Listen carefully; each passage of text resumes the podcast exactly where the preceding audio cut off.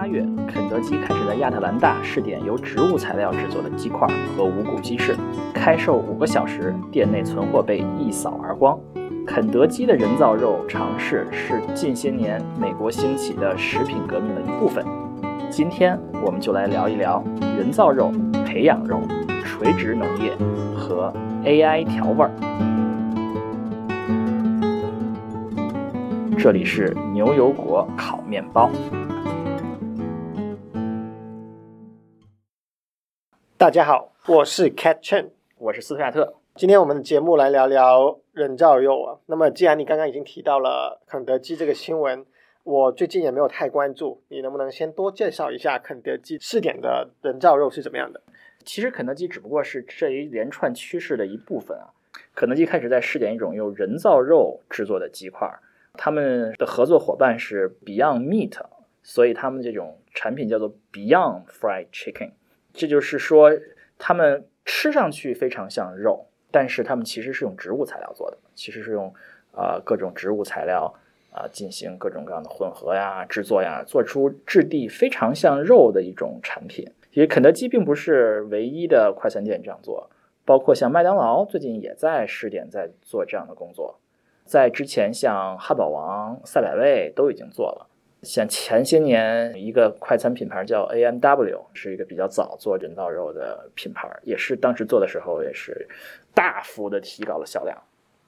所以肯德基选择的合作伙伴是叫做 Beyond Meat，这是一家应该算创业公司，今年他们上市了。这家公司其实给了很多大超市和快餐店都提供这种人造肉的服务。他们现在市值大概是八十亿美元。他们第二季度财报说，他们的销售额增长了百分之二百八十七啊，就是将近四倍啊，销售额几乎是去年同倍的四倍，到达了每季度六千七百万美元。看来这个市场是一个非常爆发的市场。那我现在比较好奇啊，作为一个吃货，这个肯德基用 Beyond Meat 做出来的 Beyond Fried Chicken 好吃吗？它吃起来跟正常的炸鸡有区别吗？嗯，这个我也没有吃过啊。但是据吃过的人好像是认为褒贬不一啊，有的人认为很像，有人认为不是很像，呃，但很可能它吃起来是比国内，比如说像那些素食店里的一些素肉要更像一些的。其实炸鸡块是一个比较啊难做成很像的一种肉，因为炸鸡块一吃就是肉，但是像汉堡啊，像那种又比如。鸡肉末做的那些鸡块之类的，其实是很容易做的很像的，因为那些东西本来尝起来也不太像肉，有的时候。对。那为什么最近几年这个人造肉会流行起来呢？嗯，这些年人造肉流行的趋势主要是一个这素食运动，美国开始掀起了这种素食的运动啊，素食主义。呃，在美国的白人当中啊，呃，说白人也不一定啊，就是呃，过去我们认为素食主义者主要是那些信教的人，比如说像佛教啊、印度教啊那些人是是吃素食的。现在可能依然呃，世界上最大的的素食的人是这些宗教的啊信奉者，但是美国有有有一些不就是非宗教的人开始越来越多的是进行素食主义。而且很大一部分不仅仅是素食主义，叫 vegetarian，还是 vegan 啊，就是一种更严格的素食主义者，连奶制品也不吃的。在素食主义之外啊，美国的素食主义的人还是少数，将近百分之十的比例。但是据统计，有大概一半的美国人都在减少肉食的食用量。其实我也现在也尽量在减少，比如说吃两。吃一顿肉食，尽量就另外一顿就是不吃肉，就是也这是很多人是有是有这样的一个趋势。嗯，有道理，有道理。嗯，我几个月之前也去看了一下 nutritionist，就是做营养咨询，然后看起来美国一般也会建议你说啊，不要吃那么多肉，每一餐里面可能肉只能占到百分之二十五。然后主食占到百分之二十五，剩下的百分之五十应该是素食，青菜或者水果。营养学是一个比较比较难说的问题，但素食主义者的素食运动，呃的主要的一个来源，最重要的来源是来自于动物保护主义者。嗯，他们认为饲养动物来吃是非常的不不人道，不叫不人道，不动物道啊。但是尤其是现在的现代养殖啊，是是非常的不人道啊。可以比如说把把猪啊牛啊都圈在圈里面啊，然后鸡鸡啊就更可怜了，一个大养鸡场里面全都是鸡，鸡站都站不起来啊。然后屠宰也是被认为是很多人觉得是很很残忍的方式。所以素食，呃，有最主要的一部分人是一些动物保护主义者啊，认为啊，我们这样是，嗯，是虐待动物的。有人说，那我们养动物就让就放养不就好了吗？把它们放在山坡上或者怎么样，那可能让它们自由自在的、快快乐乐的，然后我们最后再把它安乐死。但是这也这很多人就是觉得不现实嘛，因为你现在的密集养殖是土地是不需要多少就能养很多的动物，那你如果说放养的话。是不可能养活世界人口的，这并不是一个能够可持续性的方案。所以素动物保护主义者是素食的一个最重要的一个原因啊。还有另外一个原因就是环保。很多人觉得，你如果要养出吃掉一只鸡的鸡肉，鸡要从小长到大要吃这么多的鸡食啊。通常在美国是玉米或者是大豆，你玉米你要用多少土地？去去种很多就会消耗在鸡身上，所以说你要吃肉是一种非常浪费耕地的一种方法。如果说我们少吃肉的话，那么耕地就可以少用一些，就可以退耕还林，就可以交给森林，就可以交给草原，啊，是更更保护环境的。还有另外一种说法，认为养殖的动物是会呼吸更多的温室气体。本来我们就把森林都砍掉了，然后放牧，然后他们还。还会呼出更多的温室气体，也是对环保不利。还有另外一派人，就像刚才 Cat 说的是，认为素食是对健康有好处的。这有几种不同的好处的方式了。有些人认为，啊，就纯粹认为养殖肉，因为有会有各种各样的荷尔蒙、抗生素，就是对人的健康不利。嗯，另外一些认为就是认为动物的肉里面有很多的成分就是不健康，就会。让人有更多的身体的不良反应啊，或者说是让人更多的衰老啊，这样的。我前段时间看一本书叫《Undoing It》啊，就是其中就是很重要的一个观点，就是要吃吃素啊，吃素是嗯对人的身体非常健康的一种方式。嗯，这是为什么素食的趋势开始在美国流行的原因。我需要强调，不仅仅是。完全吃素的纯粹的素食主义者，还有有相当一部分人在考虑减少肉的摄入量，来吃这个更多的替代品。关于温室气体，我听说养牛的排放是最大的，因为牛在消化的过程中，它的消化系统会排出大量的甲烷。而甲烷跟二氧化碳一样，是一种温室气体，所以你把它排到空气之中去，你就会增加这个温室效应。嗯，其实我觉得很多时候中国人听到这个说西方的素食运动，会就不由自主的会厌烦了，因为我们中国人其实吃上肉根本就没有几年啊，很多人可能现在还没有吃上肉啊，比较相对比较贫困的地区。那我们生长的环境，很多很多家庭啊，一顿饭有有那么一点肉腥就不错了。那我们刚吃上肉，你们西方就开始说啊，不要吃肉了，少吃肉。他们肯定是有很多的抵触心情。但其实呃，从另外一段一个角度上来说，其实这些美国的素食运动和啊中国人的还没吃上肉的饮食结构还是不一样的。中国人没吃上肉的时候，可以说是还确实是有经常有。营养不良的情况，或者说是不能够充分的呃，是小孩不能够充分的生长。但是美国人说吃素呢，还是要保证足够的营养结构啊，蛋白质摄入量要够啊，要要和吃肉的人一样健康啊，甚至更健康。所以这还是不一样的。所以吃素是一个。啊，也算是个技术活啊，是一个非常比吃肉更高端的一个一个说法，并不是说好像没有钱买肉就就就能够像西方人那样吃素一样，这个都是不一样的。我觉得大家的追求都是如何更好的摄入更多人体需要的营养成分，对吧？嗯，只是说美国已经到了一个状态，是大家觉得从肉里面摄入的蛋白质。和各种其他的成分已经太多了，所以需要换成，例如说基于植物的蛋白质啊，或者少一点点蛋白质。嗯，对，其实说起素食主义者不吃肉怎么吃的话，其实是是非常有讲究的。不吃肉呢，肉里面有很多东西在植物里面是不是很容易得到的？呃，比如说就蛋白质吧，肉里面最重要的是蛋白质。其其实从植物里摄入足够蛋白质并不容易啊。中国的中餐里面主要的食物里面有蛋白质比较多的，主要就是豆制品。嗯。但是豆制品也不能天天吃，并且豆制品有一些成分可能吃多了也有副作用。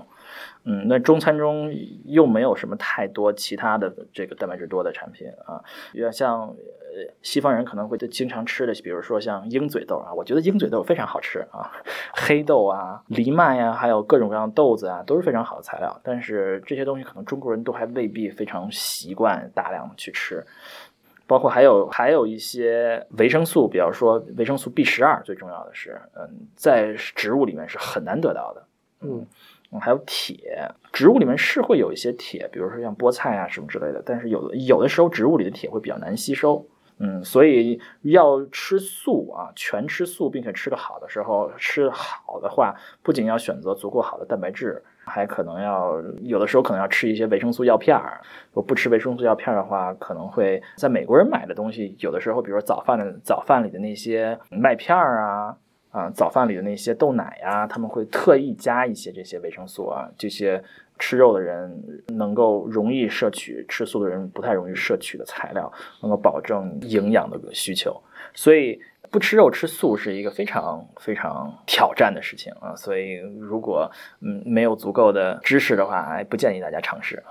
美国现在植物仿制食品的市场怎么样？刚刚我们说到了，例如说有 Beyond Meat 啊，还有 Impossible Food 啊，那么他们具体就是除了炸鸡这种鸡肉以外，还在做什么呢？嗯，其实所谓的植物仿制食品市场里面，现在市场份额最大的并不是这仿造肉啊，而是而是仿造奶，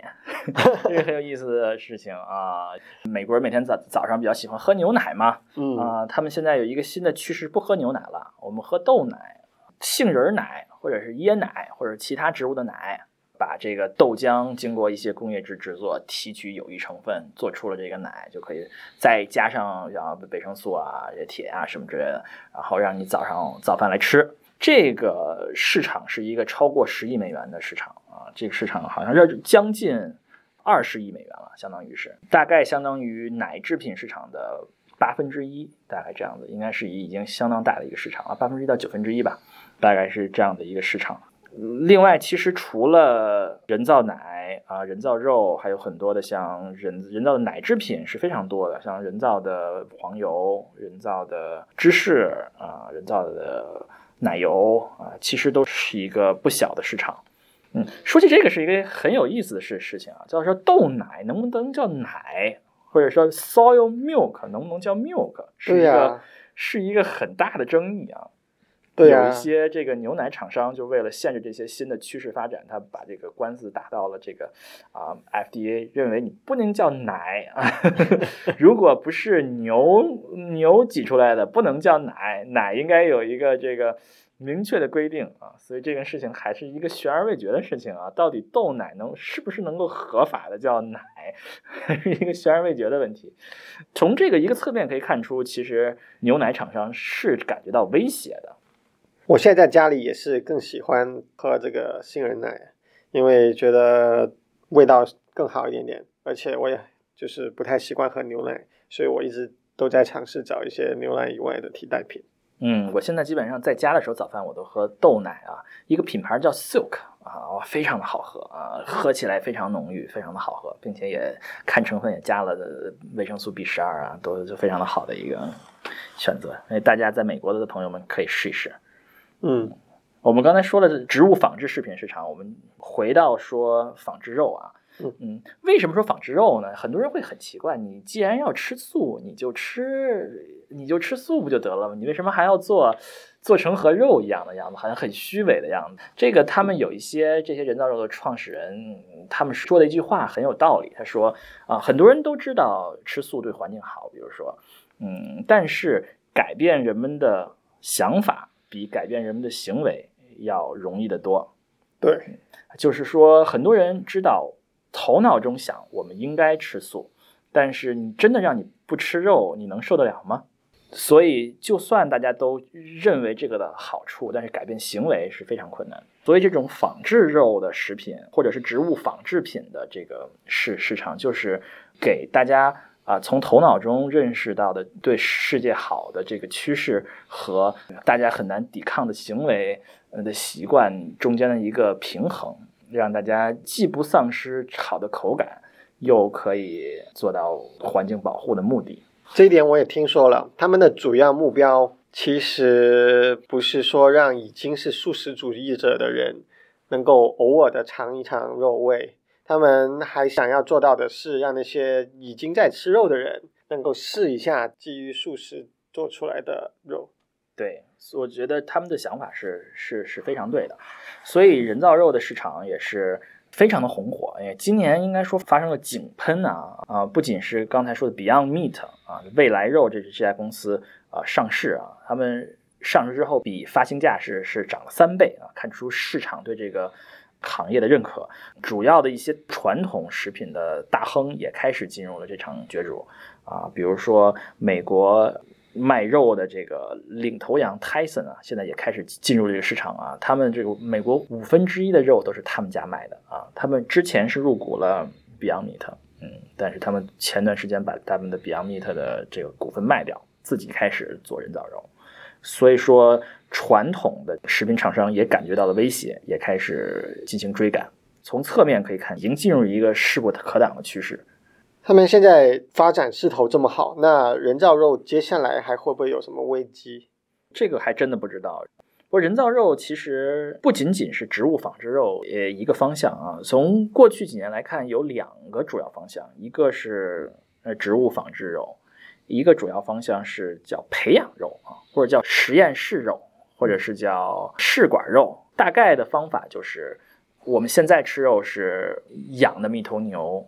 在牛上面把肉取出来，切下来卖，其他部分啊处理掉。啊，他们的想法是我们能不能就直接拿一个细胞在培养皿里，不是培养皿里啦，就是实验室里培养、培养、培养，让它直接长成一块肉。嗯嗯，所以它还是一块肉，所以它的口感、它的营养成分都是一样的。但是呢，我们啊避免了对于一个动物的残害，这是一个另外一个方向啊。在媒体上面声势最大的是叫 Impossible Burger 这家公司啊，前前段时间呃，谷歌也是入股过这家公司，嗯，他们是第一个做了一个，他们是做过一个非常大的 showcase 啊，他们是做了一个表率啊，当时当年说他们做了一个啊六七十万美元一个的汉堡，呃，有几个这样的公司，大概有至少有四五家。不仅在美国，在欧洲也有，并且以色列成为了这个培养肉的一个一个中心。嗯，那他们现在发展的怎么样了？他们还在处于一个研发阶段啊。前面的植物仿制肉已经进入大规模呃售卖的阶段，但是培养肉还在处在一个研发阶段。乐观的估计，大概在二零二五年左右可能会面世啊。那有了培养肉之后，是不是就是说我们总能够找最优秀的肉来培养，就不存在？动物这个杂交繁殖的问题了，呃，希望是是是这样吧，嗯，但是培养肉也有它的争议，嗯，这就培养肉就好像是和现在转基因的争争议有点像，嗯，它肉是是培养出来的，所以可能会有各种各样成分的不一样啊。如果你是你是养牛的话。啊，你的肉是从吃植物里面的营养进行消化、进行重组，但是你培养肉就是在实验室里面，你的培养液啊，你的培养液有的时候可能是植物里面来的，也有可能是有可能从。啊，化工产品合成来的，嗯嗯，就会有各种各样的争议，所以很很多人预测说，如果培养肉进入市场，可能它的争议会比转基因食品更多。哎，我们是不是可以顺便说两句转基因？因为转基因也是近几十年一个很大的食品趋势了。好啊，Cat，你对转基因怎么看？我觉得很难说吧，而且几年前我看到一篇 Wire 的报道。说大势已经转变方向了，就好像孟山都这样的公司，人家已经不是直接去编辑基因了，而是做基因筛选。嗯，也就是说，过去想想好像袁隆平杂交的样子，你先要把水稻给杂交了，然后等它长大了之后，才能知道杂交出来哪个是好的，哪个是不好的，把不好的去掉，把好的选种留下，对吧？然后现在的技术的做法是，你杂交之后生成的新的种子，我不拿去种，我直接拿去基因鉴定，来考察这个种子的潜能好不好，是不是能够长成我想要的样子。如果长不成我想要的样子，在种子阶段就直接放弃了。你可以认为，这现在这种做法有点像是在传统的杂交和转基因之间找了一条中间路线。它不可能好像转基因一样，就是凭空的去编辑你的基因，创造不存在的这样的一个基因组合。啊，因为它还是正常的，就是一个种子有父母双方这样杂交出来的。但是呢，它又超越了原来就是水稻杂交这样的需要种的一个过程，它不种。就直接用现在的基因技术来鉴别这个种子值不值得种，不值得种的就扔掉，只有值得种的留下来再做下一代，然后如此反复优化几代。那么可以说，凡是能通过杂交获得的，理论上也可以通过这种方式来类似转基因一样的获得，对吧？就假设你已经知道这个基因是现实世界中存在的，那么只要你给予它足够的时间，用足够的耐心去挑选。你也用这个过程能够挑出来，并且你可以说，这个其实不是你对基因编辑操作的结果，这是自然基因组合的结果。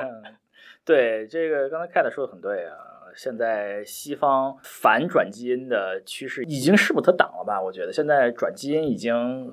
呃，这倒不是说所有人都都反对转基因了，但是只要有相当一部分人反对转基因，这些它的规模就转基因的规模就就会很难做大，就会就会有很多的公众争议。哎，孟三都这个说的做的很聪明啊，他在公众形象上应该会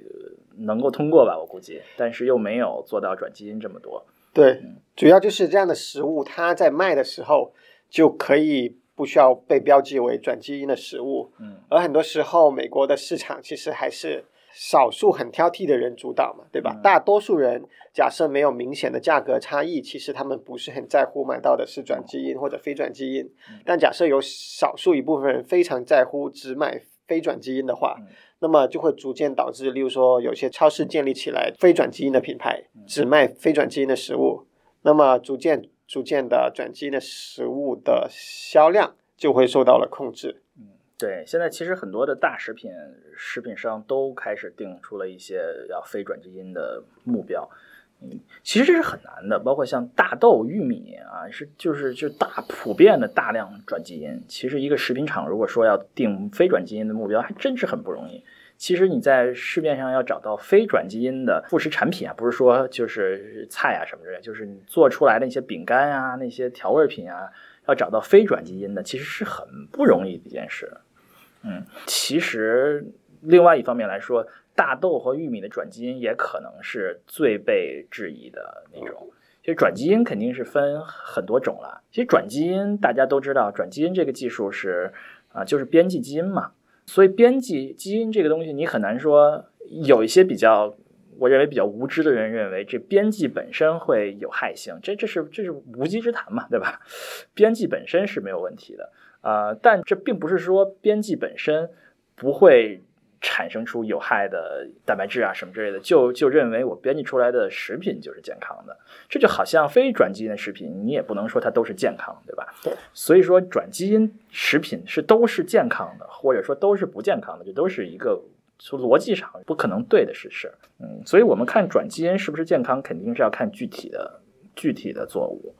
啊，有的作物可能更可能，就好像是你非转基因，比如说我们有毒蘑菇，对吧？我们有的成分是非常不健康的，很多非转基因的食品也非常的不健康。但我们要看这些转基因的食品健康不健康，要看它们具体的作物，有的时候还要看不仅具体作物的成分，还要说它转基因的目的。嗯，有的转基因的目的就是改变它的营养成分，比如说。玉米里面缺少某种维维生素，我们多加进去，这种转基因很可能是啊是健康的。但是另外一种更普遍的转基因是是为了能够让这种作物能够抗更强的农药、更强的这些除草剂这样的东西，在很多地方，因为杂草已经对于比较比较弱的这些农药已经有抗药性了，已经弱的农药已经打不掉杂草了，要打更强的农药，就连作物也杀死了，怎么办呢？他们就转基因，让这些作物能够抗更强的农药，这样的话，你再打更强的农农药，就可以把杂草杀死。那结果当然就是说，你吃这种转基因，那几乎就是会吃到更强的农药。更强的农药的残余，所以你不能说这些这些作物本身是不健康的，很有可能在实验室里种出来这些作物你没有问题的，但是你要看它是到底是怎么种植的，所以所以转基因是个非常非常复杂的问题啊，转基因是不是健康，呃，有可能是一个伪命题。继续 说我们培养肉啊，培养肉很有可能会遇到像转基因同样的问题，因为它也很有可能肉肉是转基因的，但是并不必然。嗯，呃，另外，就算它不是转基因，它的培养环境和和和我们平时肉是不一样的。是这样培养环境里出来的肉是不是健康，对人有没有什么样的危害，这是这都是不知道的事情。所以培养肉的未来，虽然培养肉很火热，培养肉的未来还是非常的看不清。好，说完了培养肉，那我们还没有其他类型的肉可以讨论一下。我们说讨论一下，长期以来就是这两这两个方向啊。植物仿制肉和培养肉啊，最近新兴起了一个方向，叫做就是这就是真菌肉啊。那真菌不是植物嘛啊？我们就动物界、植物界、真菌界嘛啊啊，真菌不是植物啊。另外一个主要的方向是，大家认为蘑菇里面蛋白质很多嘛啊？对，用蘑菇做人造肉啊，这可能和这个植植物也没有本质区别了。但是有一些新的这些创业公司要通过蘑菇来来做肉啊，看感觉也是很靠谱，也可能做出的肉更健康、更像一些。对，然后我们说了这么多，呃，关跟素食有关的倾向啊，可能确实是呃往素食方面发方向发展是最近美国食品革命的一个方向。刚才说起了转基因啊，我们一一直说转基因是转基因的这个植物啊，大部分是玉米、大豆、棉花这些东西。哎，最近开始一个趋势是要这个转基因动物，怎么转呢？什么动物合适拿来转呢？嗯，就是普通的动物，呃，你把它转基因之后，呃，它可以比如说抗某种病毒啊，更不容易生病，可能会让你的肉质会不一样啊。这是现在一个另外一些新的创业公司开始在做的事情，就是转基因动物。这也不知道到底转基因动物在市场上出现以后会出现什么问题啊？嗯。我比较好奇的是，什么时候才能够全世界都有便宜的和牛啊？那可能转基因肉就可以了啊。对，嗯，或者人工培养和牛肉也可以啊。这可能很容易吧？啊，多少多少脂肪，多少肉，多少。不过其实哎，你说到有道理。其实如果说呃和牛种这么难得的话，转转基因不是就很容易得到了吗？对呀，嗯，而且那个模板也在那里了，对吧？嗯，对。所以也可能我们很快就可以吃到非常好的转基因和牛啊，十倍于最好的 A 五和牛。嗯嗯，我们说了一个呃转基因肉，还有一个大问题啊，就是关于植物种种植的问题。我们刚才说了肉怎么办，那植物也有很大的问题，很大一个问题是植物有耕地是吧？对，耕地有限制。对，耕地有限制，人类的土地就是这么多，并且耕地是对于水土啊，对于温室气体啊，呃，对于环境啊，都是比森林要差的，对吧？嗯，如果能够减少耕地，那可能是对环境更好的。所以有一个想法啊，这些年一直在迅猛发展，叫做垂直农业，你有没有听过？我只是大概的听过了一下吧，就是说可以在一个可控的环境内垂直的种更多的东西，多层的土壤在垂直的空间上面排布，甚至不使用土壤而使用其他的基础来培养植物。嗯，对，就是完全是这样的，就是他们的想法是说，我们以后农业呀，种植物啊，就不在乡下种了，就不在这个地里种了，就在城里种了。城里我们建一个大楼啊，多少层的大楼？一层一层一层啊，就是都是土啊，或者是培养液呀，在里面种植植物啊，然后用电啊，用光照啊，就是用电发光，里面用灯泡发电，然后植物在里面光合作用。嗯，这个主意听起来也不错。嗯，对，所以说呃，我们上期讲的这个很多问题都是最终都是电的问题 啊，只有说到了农业问题，有人认为农业问题最终就是电的问题，只要我们能够拿到足够便宜的电，所以这个呃垂直农业也可以，我们以后的农业可能就是在城里面种。对，那这个可能呃现在还会有一个成本问题，据据说现在有一些呃垂直农业种出来的蔬菜已经进入市场了。啊，很有可能。嗯，特别是纽约市啊，有一些市场上买买到的植物已经是垂直农业种出来的。如果能够把成本降到很低的话，可能运输的这个能耗也能降低啊。那些嗯卡车呀什么的都是烧油的，不用烧了啊，呃，也不用烧那么多了，就直接在工厂里面做完了，直接运到，直接稍微运一运就到超市去了。对，或者以后的超市。就直接在内部生产就好了，超市租一个大的仓库，对吧？自己生产，自给自足。嗯，按道理说这应该是非常可控的一件事情啊，因为你的温度可以可控，都是用用用电控制嘛。你的你的水可以可可可以控制，并且你也不受一年四季的季节的因素影响，你想什么时候种就什么种，并且可以很快的调整。嗯，这是一件非常好的事情。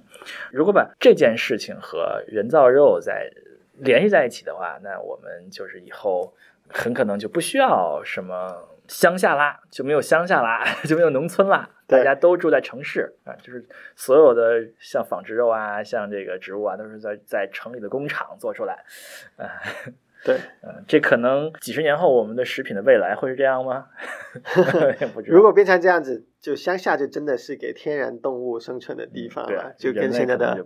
保留地一样，嗯，人类可能就不这样的，呃，呃，刚才忘了说了啊，所以这些有一些素食主义者的目标啊，或者说这些反对养殖动物的目标，认为在未来几十年内把吃动物被认为是非法的事儿啊。现在可能觉得中国吃野生动物已经是非法了嘛，对吧？呃，现在认为社会在发展，发展几十年后，可能吃肉都是被认为是不人不人道的事儿，